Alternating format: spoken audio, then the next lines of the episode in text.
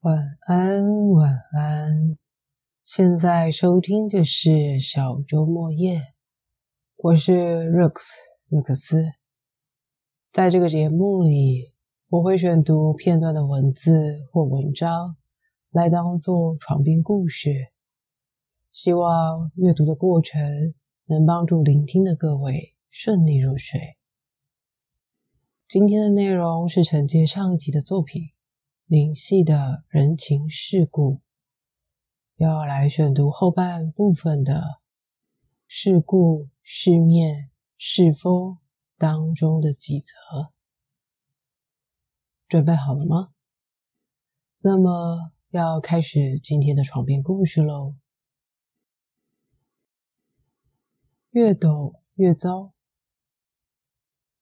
上课开讲前，在等着迟到的学生。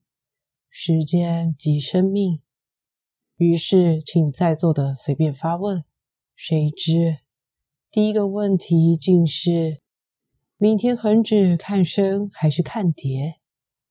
最近朋友间的招呼有没有损失，是最实惠的问候。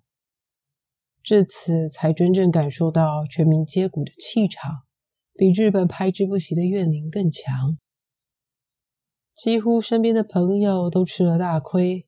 奇怪的是，越有经验、越有认识的，反而越输得多。说到底，一点都不奇怪。受银行强行误导，一无所知，苦主不计；先定期息低而离一下财的，因无所知而生畏。胆大不到哪里去，但知识越多，越以为懂得，便一定更有锐，越有越贪，知进不知退。另外，知得多，看得多，这理财行动就因所知，让而变成一个嗜好。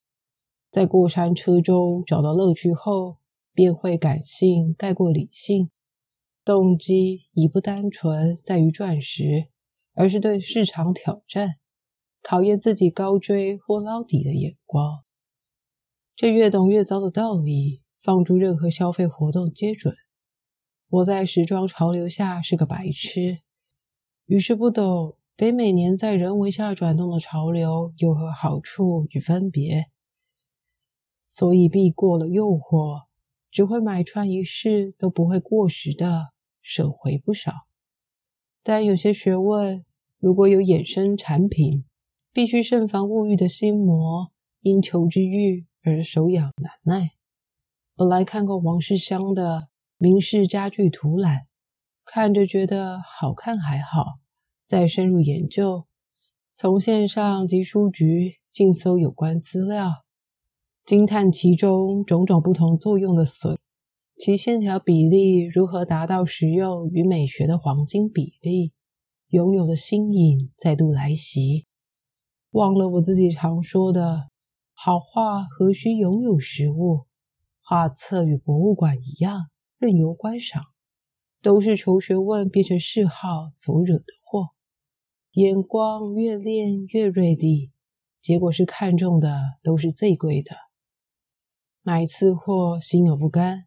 花钱追货又是个无底深潭，不能安安乐乐，没有就没有，是自找的烦恼。过度消费很多都是不必要的。当我们不懂各款手机的功能有何分别，那手机不过是手机，就不会久不久犯了欲求不满之病。终于明白，求之好奇。也需小心选择对象，否则成了专家却误闯贼店。比自然奇迹更奇，人都有好斗的基因，好斗成性，未必需要亲身下斗兽场做斗士，更多的人乐于做旁观者，从围观蟋蟀到等待拳手见血。斗出个胜负，发现了好斗之心。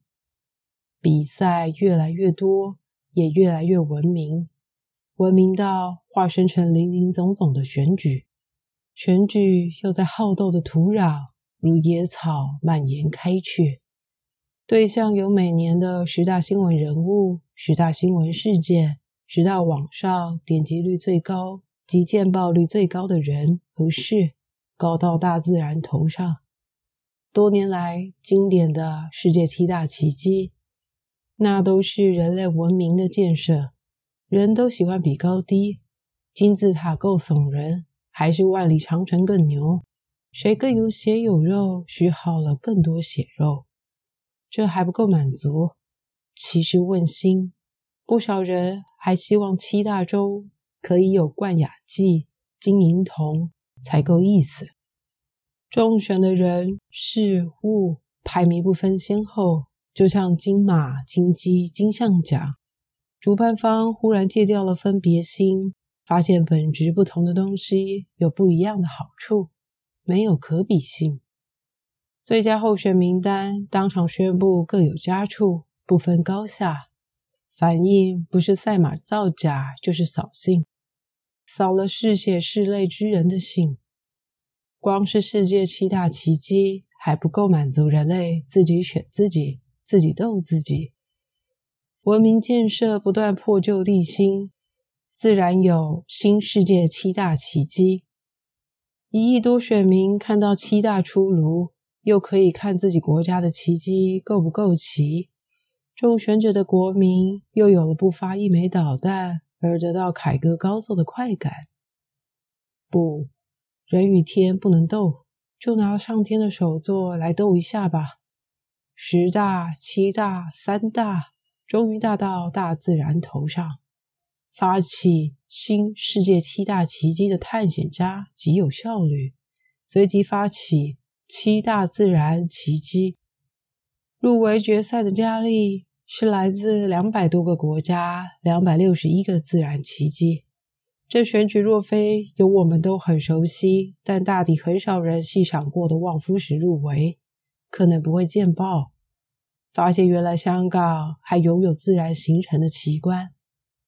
无辜的是那些无知无觉由大自然因缘和合形成的风景。被迫参与了选举比高的游戏。年龄老迈达一亿四千万年的望夫石，其在它的形状类近人类。凭人的眼光与联想力，引到一个“奇”字。这个“奇”与美国大峡谷的“奇”其实又有什么好比较？一个因大自然而难得有人的形象，一个有令人自觉卑微的雄奇。选下去，比下去，倒替没有入围的叫起屈来。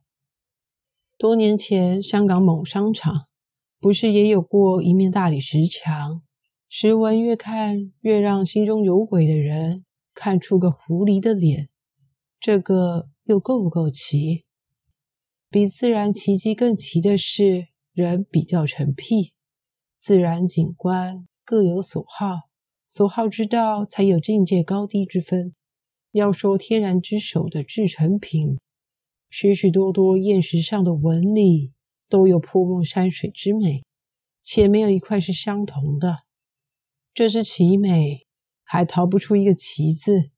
一如桂林山水甲天下，就甲在自然的山峰有巧架刻出来的巧，还是以人为本的眼睛对大自然选美。大自然最自然的山光水色，一棵树最自然的形态，都斗不过奇观。天地有大美而不言，人要将之比斗，要比较见山不是山之境，只有爱达到见山还是山之境，不能从最自然平凡的一朵花中看世界。而不够奇，没入选的灵山有福了。少了游客的眷顾，避过指示牌的奇迹，真是不争而胜。向前看之前，向前看几乎成为劝慰别人的口头禅。要身心受创的人忘记过去，放眼将来，听起来很漂亮，所以大派用场。说的人自己倒是挺受用的。好像已经功德圆满了。听的人若是就此被蒙住了，却是祸福难料。一股儿向前看，谁来保证明天一定会更好？看到天天都是晴天，为过去纠结到不能自拔，从此活在过去，是要让沉溺的人清醒理智点，提醒一下将来的日子还长着。可正因为要理性，过去的伤，过去的劫，不想白白受苦一场，就不能不往回看，把那伤口好好解剖一下，检查受伤的原因。那个结纠缠的路线，如此方可避免重复犯错。过去影响我们的将来，而未来也早为今天所改变。没有人能逃避过去，光靠意志力勉强自己健忘，只是把阴影扫到潜意识里去，最后进入了血液。要彻底医治，只会难上加难。丧失了孩子的母亲，被猎人甩掉了的情种，叫他们向前看，看得到什么来着？让他们用放大镜看伤势是残忍的，可心理治疗师就是用上催眠法，也要重整事主过去的蓝图。难道他们都是吃撑了没事做？不断鼓励人向前看，不是无知就是有用心。要活得更好、更健康，人人都只往前看的话，莫非就不必再看历史？历史学家也就是多余的捣乱分子了。大历史不会萎缩，个人小历史也如叶随身。忽然想起来，难道教育局让必修课取消了历史，一面面镜子就此搬到通识课，是出于父母官的心态？要我们下一代都向前看，没有见古知今的镜，就无从让人从过去的错反省出未来的对。一个不敢照镜的人，不方便照镜的社会，凭什么找到前路？即使向前看是为了向前看，也得牢记亏是如何吃，才能把损失赚回来。我所不能了解的是，我所不能了解的是，排队抢购一个名牌的环保袋，是为了上面印有“这并非一个塑胶袋”，可以穿梭在大街小巷办一个人肉宣传牌，传播环保意识，还是为了钟爱那个品牌有如此特别的产品推出，不拥有不甘心？按理。谁没有一两个外貌见得人的非塑料的购物袋？为了是那牌子而多买一个，又有几环保？塑胶没错，是几百年都不能在泥土中消解，但就算是一个棉质的产物，也占用了耕地，减少了生产粮食的资源，皆让森林面积继续缩小。那个品牌的环保袋，是否为了宣扬环保？而以不环保为代价。我所不能了解的是，为什么很多光碟都已有一层透明胶纸包裹着，证明此是新货？为什么零售商贩还是要在外面多加一个粘贴式胶套？这还意犹未尽。即使你只买一大部电影回去，也会再给你一个胶带带回家。我想问，肯接受那胶带的人？没有更大的背包随身吗？没有的话，拿着那一两重的光碟会弄坏了手指骨头，需要挽着袋子才能把它安然带回家吗？可恶，在那种小小无辜的胶带，完全没有再用的价值。难道你把它储起来，每个袋一张名片吗？很多书也一样给胶套封起来，当然是怕人翻接到残旧。但给买回去的书，早晚得翻出看过的痕迹。我从来不介意买不受保护而不够完好的书。我的想法是，不是给打书订的陌生人弄残，就是给我自己看残，否则迟早给时间染黄褪色。我所不能了解的是，为什么我们不能自动自觉，明知道超市购物不先带备自选的袋子，怎么看都比超市提供的实用漂亮，非得逼得推出行政手段，不用提供胶带者可省回一个几毫，改变意识止不了咳，就用钱来诱惑，与其诱惑。不如正式提出塑胶税作为惩罚好了。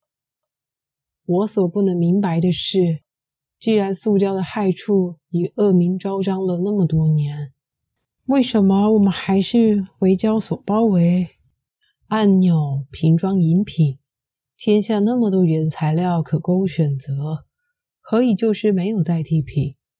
不外乎一个钱字。环境为经济发展付出了代价。可到了一个极限，要保护环境，就要倒过头来付出经济的代价。玉米其实可以炼成一种替代发泡胶片的物料，只是成本大增，因为那是玉米，用途多着。你用它来全面替代可恶的发泡胶，就少了另类能源，连鸡肉也要因此而涨价。最后还是因为经济。而牺牲了这个不仅属于我们的地球。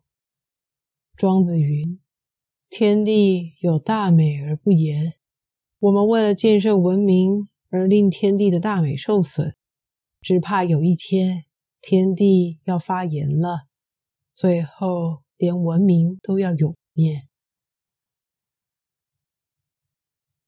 睡着了吗？以上就是今天的阅读。本书当中还有很多值得思考的内容，如果有兴趣，也推荐大家找来看看哦。价钱跟价值不能够相比，也不完全是同等的。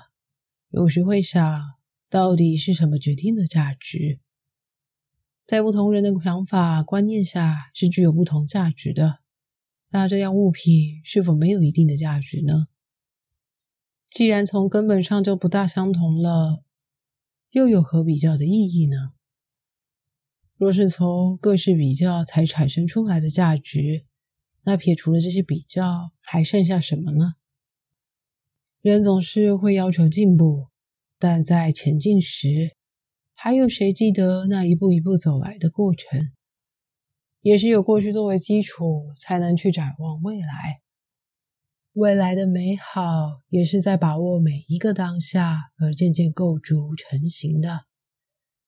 那在未来的我们，会因为现在的我们而让所身处的世界变成什么样的样貌呢？好的，今天就先到这，有机会下集再见。Have a good night, then start a new life. Bye.